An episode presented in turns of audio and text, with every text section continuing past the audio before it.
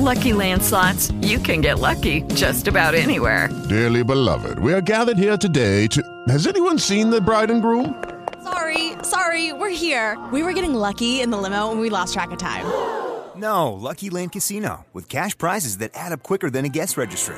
In that case, I pronounce you lucky. Play for free at LuckyLandSlots.com. Daily bonuses are waiting. No purchase necessary. Void where prohibited by law. 18 plus. Terms and conditions apply. See website for details. With the Lucky Land Slots, you can get lucky just about anywhere. This is your captain speaking. Uh, we've got clear runway and the weather's fine, but we're just going to circle up here a while and uh, get lucky. No, no, nothing like that. It's just these cash prizes add up quick. So I suggest you sit back, keep your tray table upright, and start getting lucky. Play for free at LuckyLandSlots.com. Are you feeling lucky? No purchase necessary. Void where prohibited by law. 18 plus terms and conditions apply. See website for details.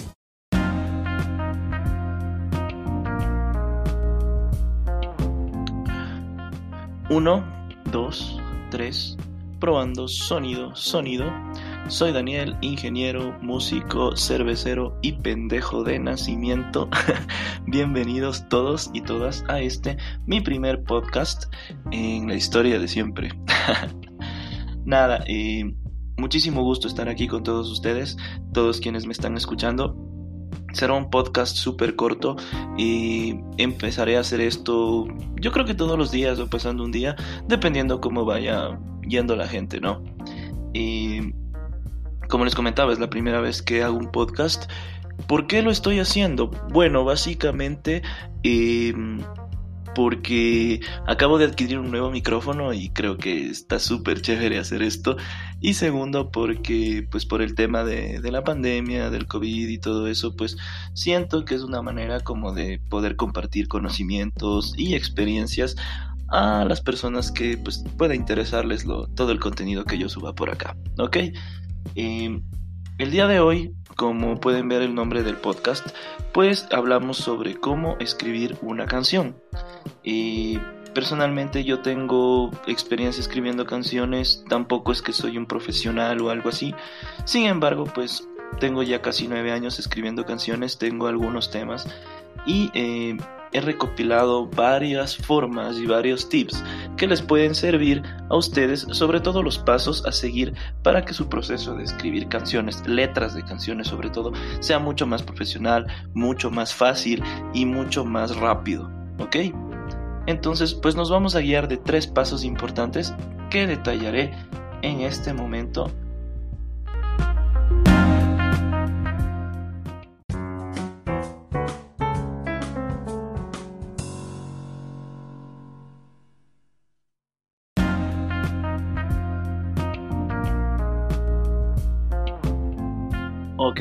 El paso número uno para componer una canción se trata de realizar un brainstorming o una lluvia de ideas. ¿A qué me refiero con esto de brainstorming o lluvia de ideas? Lógicamente es algo que no solo se utiliza en la música, sino que se lo utiliza en varias cosas en el mundo actualmente, sobre todo cuando necesitamos tomar una decisión importante. ¿Ok? Eh, ¿Qué quiere decir esto? Que ustedes literalmente tomen una hoja de papel, tomen un esfero o el celular y una aplicación en donde puedan escribir algo o el blog de notas de su computadora y simplemente escriban todo lo que les salga del estómago, literalmente todo lo que les pueda salir a ustedes de su estómago. Por ejemplo, eh, en estos momentos aquí en mi casa pues está, está lloviendo, está haciendo frío, hay neblina. Digamos que yo acabo de tomar agua. Entonces yo puedo escribir tomo agua mientras llueve.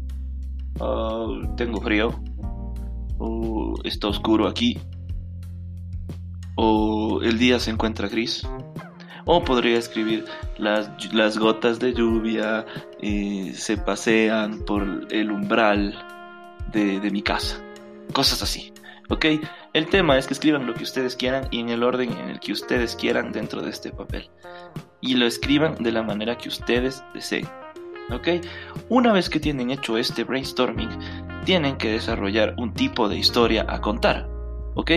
¿A qué me refiero con un tipo de historia a contar? Va a tratar de amor, va a tratar de desamor, va a, va a denunciar algo contra el gobierno, va a ser una historia de, una anécdota de ustedes, de una experiencia, y va a hablar de, cómo se sienten ustedes tocando, de, va a hablar de su familia, diferentes temas, ¿ok? La cosa es que sea una historia eh, que ustedes quieran y se sientan tranquilos de contarla, ¿ok? Eso, eso es lo más importante. Digamos que yo quiero contar la historia de un perrito que vivía en la calle y se encontró con una chica y, se, y la adoptaron y vivió feliz.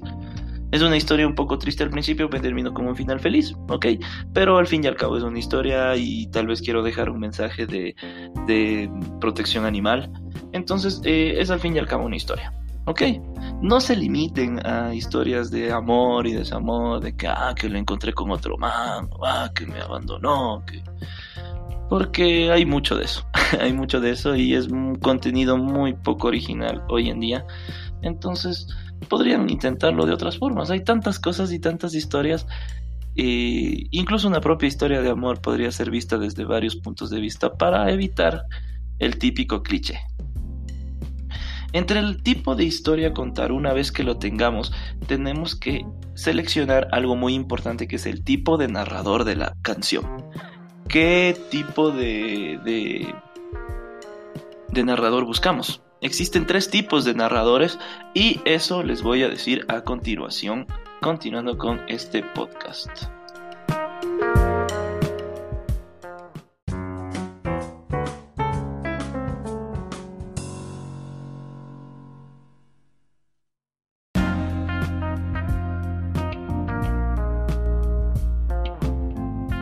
Bien, eh, ya estoy de vuelta acá. Me acabo de dar cuenta que dije a continuación continuando, como un verdadero pendejo. Este, pero bueno, espero que con el tiempo eso eso cambie, ¿no? Y por esperar me refiero a entre hoy y mañana. Bien, continuando con el tema de esto de los de los narradores, de los tipos de narradores. Pues tenemos tres tipos de narradores. Lo que es el narrador omnipresente, omnisciente, como quien dice Dios, el que sabe toda la historia, el que sabe de todos los personajes, todo lo que los personajes piensan y están viviendo en este momento. También tenemos lo que es el narrador en primera persona, que es un narrador, eh, en cambio, que cuenta la historia desde su perspectiva. Y tenemos al narrador en tercera persona, que es un narrador que cuenta la historia de otro, pero a través de sus ojos, ¿ok? Eh, ejemplos de esto, ¿ok? Eh, de un narrador omnipresente Puede ser, por ejemplo, no sé si han escuchado esta canción de Rata Blanca que se llama La leyenda del hada y el mago, en donde dice, pues, cuenta la historia de un mago que un día en la noche encantada lloró y porque a pesar de su magia no había podido encontrar el amor, todo eso.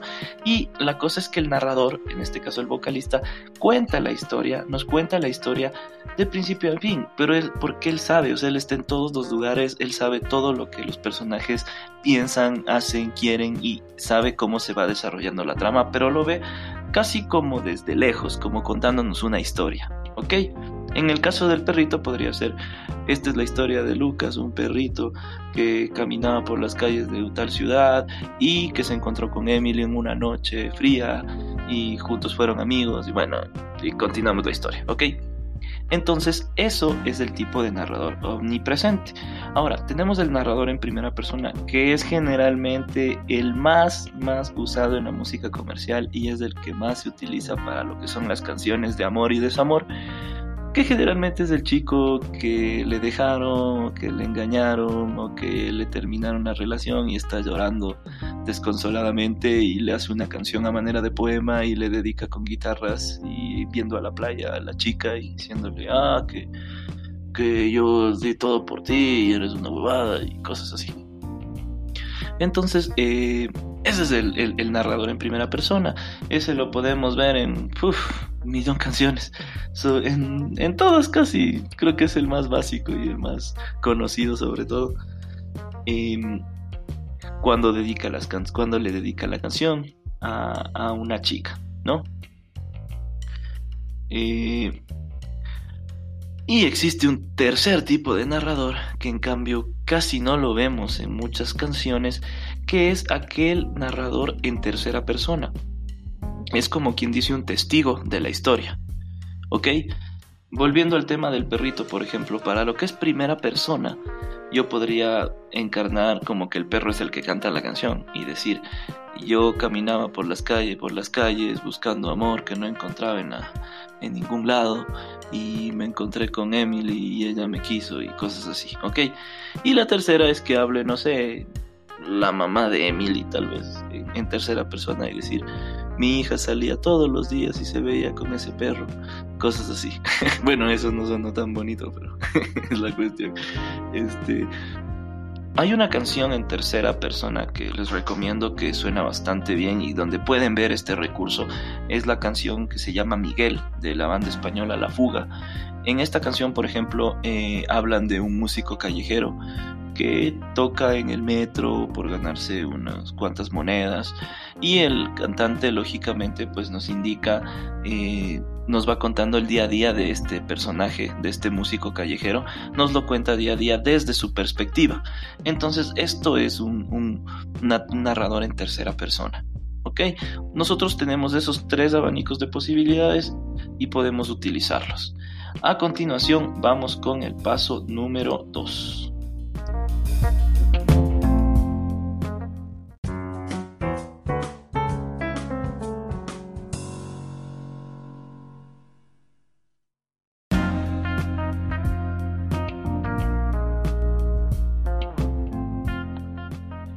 Ok, si has llegado hasta aquí es porque te ha interesado eh, lo que hemos estado hablando en este podcast y pues tendrías una canción muy bonita, muy bien eh, organizada, pero te faltaría darle ese toque estético que hace que una canción pues sea bonita. ¿Ok? Entonces, y eso es lo que nos vamos a enfocar en el paso 3. Aquí sí, eh, déjame decirte, estimado oyente, que en un paso 3 es bastante técnico, entonces sí vas a requerir un poco de conocimientos, sobre todo de lo que es composición musical, tampoco tan profundo, pero por lo menos de literatura y del tema de rimas y métricas es muy importante. y bien, de esto justamente quiero hablarles. La rima es lo más importante dentro del paso 3 la rima junto con la métrica. ¿Por qué la rima? Porque una canción sin rima no suena como canción. Y eso tengo que decirlo. O sea, habrá gente que dice, no, que yo he hecho canciones sin rima, que eso no importa. Pero siendo sinceros y con la mano en el corazón, las mejores canciones de toda la historia siempre han tenido una buena rima. Porque eso le da una belleza estética, belleza que generalmente cualquier obra artística debe, para ser considerada obra artística, tener. ¿Ok? Entonces, em, por ejemplo, vamos a ver eh, qué es la rima. La rima es simplemente conjugar los versos para que terminen con las mismas sílabas y de esta manera generar una sensación como de poesía. Ya, por ejemplo, en este tema, ya la lluvia cae en calles de papel, ya no quedan bares, poemas de burdel. Aquí como se dan cuenta está rimado el verso 2 con el verso 4, en donde se dice papel y burdel. Eh, como se dan cuenta. Y en los demás, pues eh, lógicamente se dice cae y bares. Tienen que tener en cuenta que no tiene que ser la misma palabra, o sea, no debe terminar igual, sino que con una entonación similar, como en este caso, cae con bares. ¿Ok? Cae bares, cae bares. No es la misma, no es la misma, no, no termina como AE, pero al fin y al cabo pues tiene, tienen las dos sílabas abiertas ahí, ¿ok? Las dos vocales abiertas, perdón. Ahora vamos con lo que es la métrica. La métrica quiere decir el número de sílabas que tenemos en cada verso. Esto es muy, muy, muy importante porque nos da el contexto de la canción y nos da el contexto de la historia sobre todo. Aquí entra un tema y una palabrita que se llama prosodía. Ya, o prosody en inglés. Esto quiere decir que nosotros mientras más sílabas o menos sílabas coloquemos en una oración, en un verso mejor dicho, va a tener una connotación diferente. Para hacer, no hacerla tan larga. Menos sílabas significa que quieren que la canción continúe o que falta una idea que no está clara, incompleta.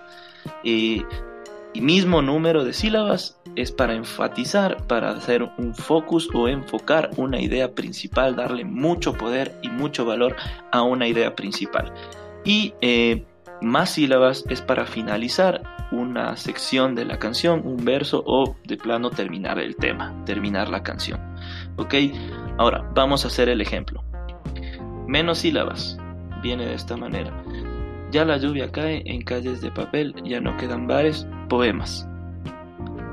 Y es como que falta algo, ¿no? Es como que falta, es como que se quedó incompleto, como que falta, no sé, que haya alguna cosa más. Entonces el oyente se queda con esa sensación, ese vacío pequeño. Que queda así como que, ¿y qué, más? Que se cortó. ¿Ok? En cambio, em, cuando tenemos exactamente igual, ¿qué pasa? Ya la lluvia cae, poemas, eh, ya la lluvia cae en calles de papel, ya no quedan bares, poemas de burdel de casi todo, tal vez la palabra poemas de Burdel fue lo que se quedó. Y es justamente lo que se logra cuando se tiene el mismo número de sílabas. Enfatizar en la última frase, enfatizarla. Por eso casi siempre se utiliza este tipo de prosodia, este tipo de métrica en el coro de la canción. Porque nosotros generalmente en el coro queremos dar a entender la idea principal, el meollo del asunto, como quien dice. ¿Ok? Ahora, ¿qué pasa si yo pongo más sílabas? Ya la lluvia cae en calles de papel, ya no quedan bares, poemas de burdel al amanecer. Mm, no sé ustedes, pero a mí me da una sensación de que ya me estoy contento con lo que escuché, pero ya.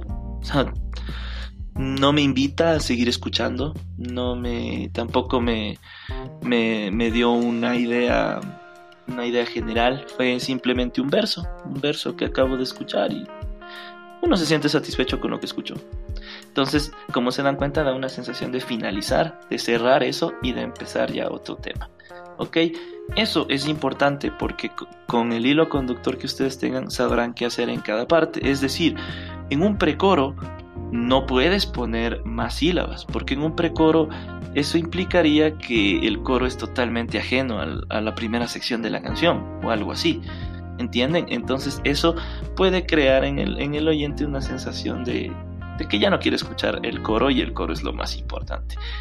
Entonces, por ejemplo, en un precoro siempre va a quedar mejor menos sílabas para que se siga continuando, para que el oyente diga, bueno, ¿y qué viene? ¿Qué sigue? Y a lo que dice que sigue, pues pasa y le lanzan el coro, ¿ok? Eh, y por último, por último, en el paso 3 está el tema de los matices. Y esto es fácil de entender en el tema de los matices. Ustedes, lo resumo de esta manera, ustedes no van a cantar una canción triste gritando o con una voz de felicidad porque no suena bien. Si es que estás cantando una canción triste, debes hablar como que estuvieras muy, muy deprimida, muy triste. Y si estuvieras haciendo una canción muy enojada o contra el gobierno, debes gritar como que estuvieras cantando punk.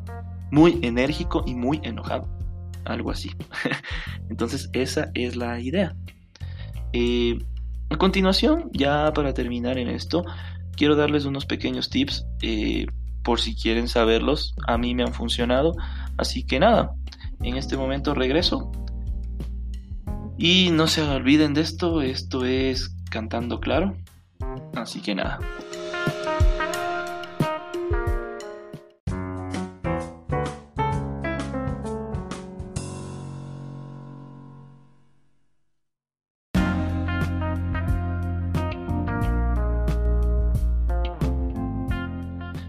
Paso número 2 es muy corto, muy muy corto, pero muy muy importante, ¿ok? Aquí lo que vamos a hacer es crear un hilo conductor de nuestra historia.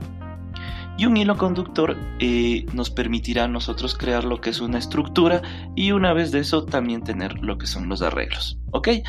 ¿Cómo se puede dar un hilo conductor? Creando lógicamente una historia con, un con una introducción con un desarrollo, con una trama y con un desenlace, lógicamente. ¿Ok? Entonces, al crear un hilo conductor, nosotros tenemos que tomar en cuenta desde dónde vamos a empezar la historia. Tal vez pensar en dónde se ambienta, tal vez empezar sabiendo en qué año, en qué lugar, cuál es la, situación social de, de, los protagonistas y todo eso nos va a permitir a nosotros pues ponernos en contexto de la historia y generar pues lógicamente un hilo conductor que no solo sea basado en cosas abstractas sino también que tenga un sentido y que tenga un mensaje al fin y al cabo para el espectador para el espectador perdón para el oyente no porque al fin y al cabo eso es lo que uno busca en una canción, que te deje un mensaje y sobre todo identificarte con ese tema. ¿Ok? Entonces creamos un hilo conductor. Y una vez que tenemos este hilo conductor, volvemos al tema de la lluvia de ideas y ahí es donde nosotros juntamos esto, todas esas ideas que teníamos sueltas, las vamos ordenando con ese hilo. Vamos poniendo las ideas. Generalmente se modifican, generalmente se, se modifican y otras ideas se eliminan y otras en cambio encajan perfecto. Y así vamos formando ya una, una especie de esqueleto de una canción. Imaginen como que un esqueleto de una canción porque comenzamos a poner todas las frases en el orden en el que deben estar para generar un solo mensaje coherente a el oyente. ¿Ok? Luego tenemos que definir la estructura de la canción. En la estructura nosotros tenemos casi siempre, casi siempre, no digo que siempre, pero casi siempre hay una estrofa eh, seguida de otra estrofa, seguida de un precoro, seguida del coro y después volvemos otra vez a otra estrofa, una segunda estrofa, otro precoro, otro coro, luego puede haber un, alguna parte instrumental, un interludio, un arreglo, un solo de algún instrumento, una parte orquestal, lo que ustedes quieran y suele volverse al precoro y al coro. ¿Ok? Entonces, esa es generalmente la manera. Ahora ustedes pueden eh, practicar escuchando a varias bandas, a varios músicos y eh, darse cuenta cuál es la estrofa, cuál es el precoro, cuál es el coro. Hay algunas canciones que no tienen precoro, pero lo que es estrofa y coro, casi todas las canciones las tienen. Casi todas, no todas. ¿Ok? Pero bueno, eso es lo importante y eso es lo que se debe lograr dentro de una canción. Este es el paso 2, crear un hilo conductor y organizar la estructura de la canción. ¿Qué parte es el coro? ¿Qué parte es la estrofa? ¿Qué parte es el precoro? Y si desean poner arreglos, lo que es un interludio, lo que es un outro, o lo que es un grito del principio, o un poema en la mitad de la canción, eh, son lo que se conoce como arreglos. ¿Ok? Todo tiene que estar de la mano de este hilo conductor y del tipo de narrador. Ahora bien, vamos con el paso número 3 a continuación.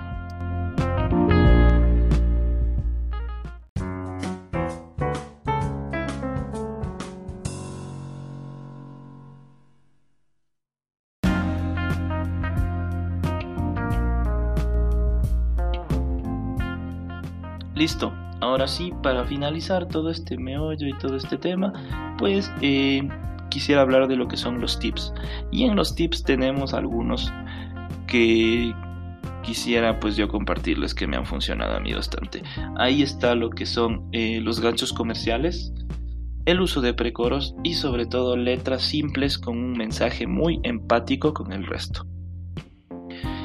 Esos tres pequeños tips les pueden servir a ustedes muchísimo cuando quieren hacer una canción. Un gancho, un gancho comercial como el que tienen todas las canciones de reggaetón o tienen todas las canciones de electrónica o en, en resumen cualquier canción que ha triunfado, tiene un gancho comercial y es cuestión de que lo escuchen. El gancho puede ser cualquier cosa, puede ser un silbido como en el de Windows Change, puede ser una, un riff de guitarra como en Smoke on the Water o puede ser una frase que se pega todo el tiempo como despacito, por ejemplo. ¿Ya? Yo sé que estoy comparando muchos ritmos, pero bueno, es, lo que hay y es lo que ha pasado. Eh, un gancho comercial es aquel recurso que ustedes colocan en una canción y lo deben repetir varias veces, sobre todo en el coro, porque esto permite que la gente se grabe eso. El gancho debe ser simple y debe ser muy, muy, muy eh, repetitivo para que a la gente se le quede en la cabeza. Ahora bien, que vamos con lo que es los precoros, eh, el uso de precoros. Si se fijan, casi todas las canciones eh, famosas que han triunfado tienen un precoro. ¿Y por qué se da esto? Porque el precoro generalmente, generalmente es una especie de coro, tal vez tiene un ritmo que rompe con la armonía de la canción no tanto como un interludio, pero lo repiten unas dos o tres veces. Y eso da esa sensación de placer. No sé, por ejemplo, han escuchado esta canción Rosana de Toto, por ejemplo, la parte de na na na na na na na na na na na na na na eso es por ejemplo el, precoro bueno si no me no, no, no tararía bien pues pueden escuchar la canción y se van a dar cuenta de lo que estoy hablando cuál es el precoro se darán cuenta que no es no es no es la parte de donde dicen rosa ni nada así ok un precoro es súper importante actualmente porque por alguna razón le da a, esa, a la música esa sensación de incertidumbre y de eh, previsibilidad que al ser humano tanto le gusta. El ser humano le gusta ser predecible, predecible, le gusta anticiparse a lo que va a pasar pero cuando le pasa muy seguido se aburre y cuando no le pasa muy seguido se frustra. Entonces hay que buscar un balance en una canción en el cual a veces el, cerebro del oyente escuche y diga, ah, sí, eh, ahorita viene esta parte, y escucha y le gusta, se siente bien porque ha tenido una recompensa, y después dice, aquí viene esta parte, pero no viene esa parte. Entonces eso genera en nuestro cerebro una sensación de desafío de decir, ah, no, me equivoqué, y ahora entonces, y te quedas ahí. Entonces, al buscar un balance perfecto, mientras mejor sea este balance, mejor captas, la, mejor captas a tu público y la canción se vuelve realmente muy buena, hasta un cierto punto de convertirse en obra de arte, ¿por qué no? Y por último, eh, hablaremos de lo que son las letras simples con un mensaje empático, simple. ¿Tú por qué escuchas una canción? Escuchas una canción porque te sientes identificado con esa canción. Escuchas una canción porque dices esto habla igualito a lo que a mí me pasó ayer, o esto habla de la situación de mi país, o esto habla de la injusticia que yo creo que debe, que debe cambiar. ¿Ok? Entonces uno se siente identificado con las letras de las canciones. Entonces, sé empático, sé más empático, ponte en los zapatos de la mayoría de la gente y de esta manera vas a lograr unas letras que la gente se va a identificar bastante. Bastante, bastante, bastante. Eso al fin y al cabo es lo que, lo que uno de los tips tal vez que a mí personalmente más me ha servido. porque eso te ayuda a que tu público y tú estén de cierto modo tengan una especie de vínculo. Y esa empatía es siempre muy importante, sobre todo en un artista. Bien, eh, esto fue eh, Cantando Claro. Como les digo, fue cómo escribir una canción y no morir en el intento. Eh, como les digo, yo no soy un profesional de esto, simplemente les estoy dando mi opinión. Tengo casi nueve años haciendo canciones y he aprendido recopilando datos de muchas cosas al respecto de este tema. El día de mañana pues subiré otro podcast con otro tema de interés. Y si a ustedes les ha gustado mi contenido, pueden apoyarme en las redes sociales eh, Cantando Claro S. En todo lado, en Twitter, en Facebook, en Instagram, estaré ahí. Y muchísimas, muchísimas gracias a todos por haberme escuchado. Les mando un fuerte abrazo y este fue mi primer podcast, Cantando Claro. No se olviden, nos vemos en la próxima entrega. Un abrazo a todos y que tengan una excelente, excelente tarde. En Sherwin Williams somos tu compa, tu pana, tu socio, pero sobre todo somos tu aliado, con más de 6.000 representantes para atenderte en tu idioma y beneficios para contratistas que encontrarás en aliadopro.com. En Sherwin Williams somos el aliado del PRO.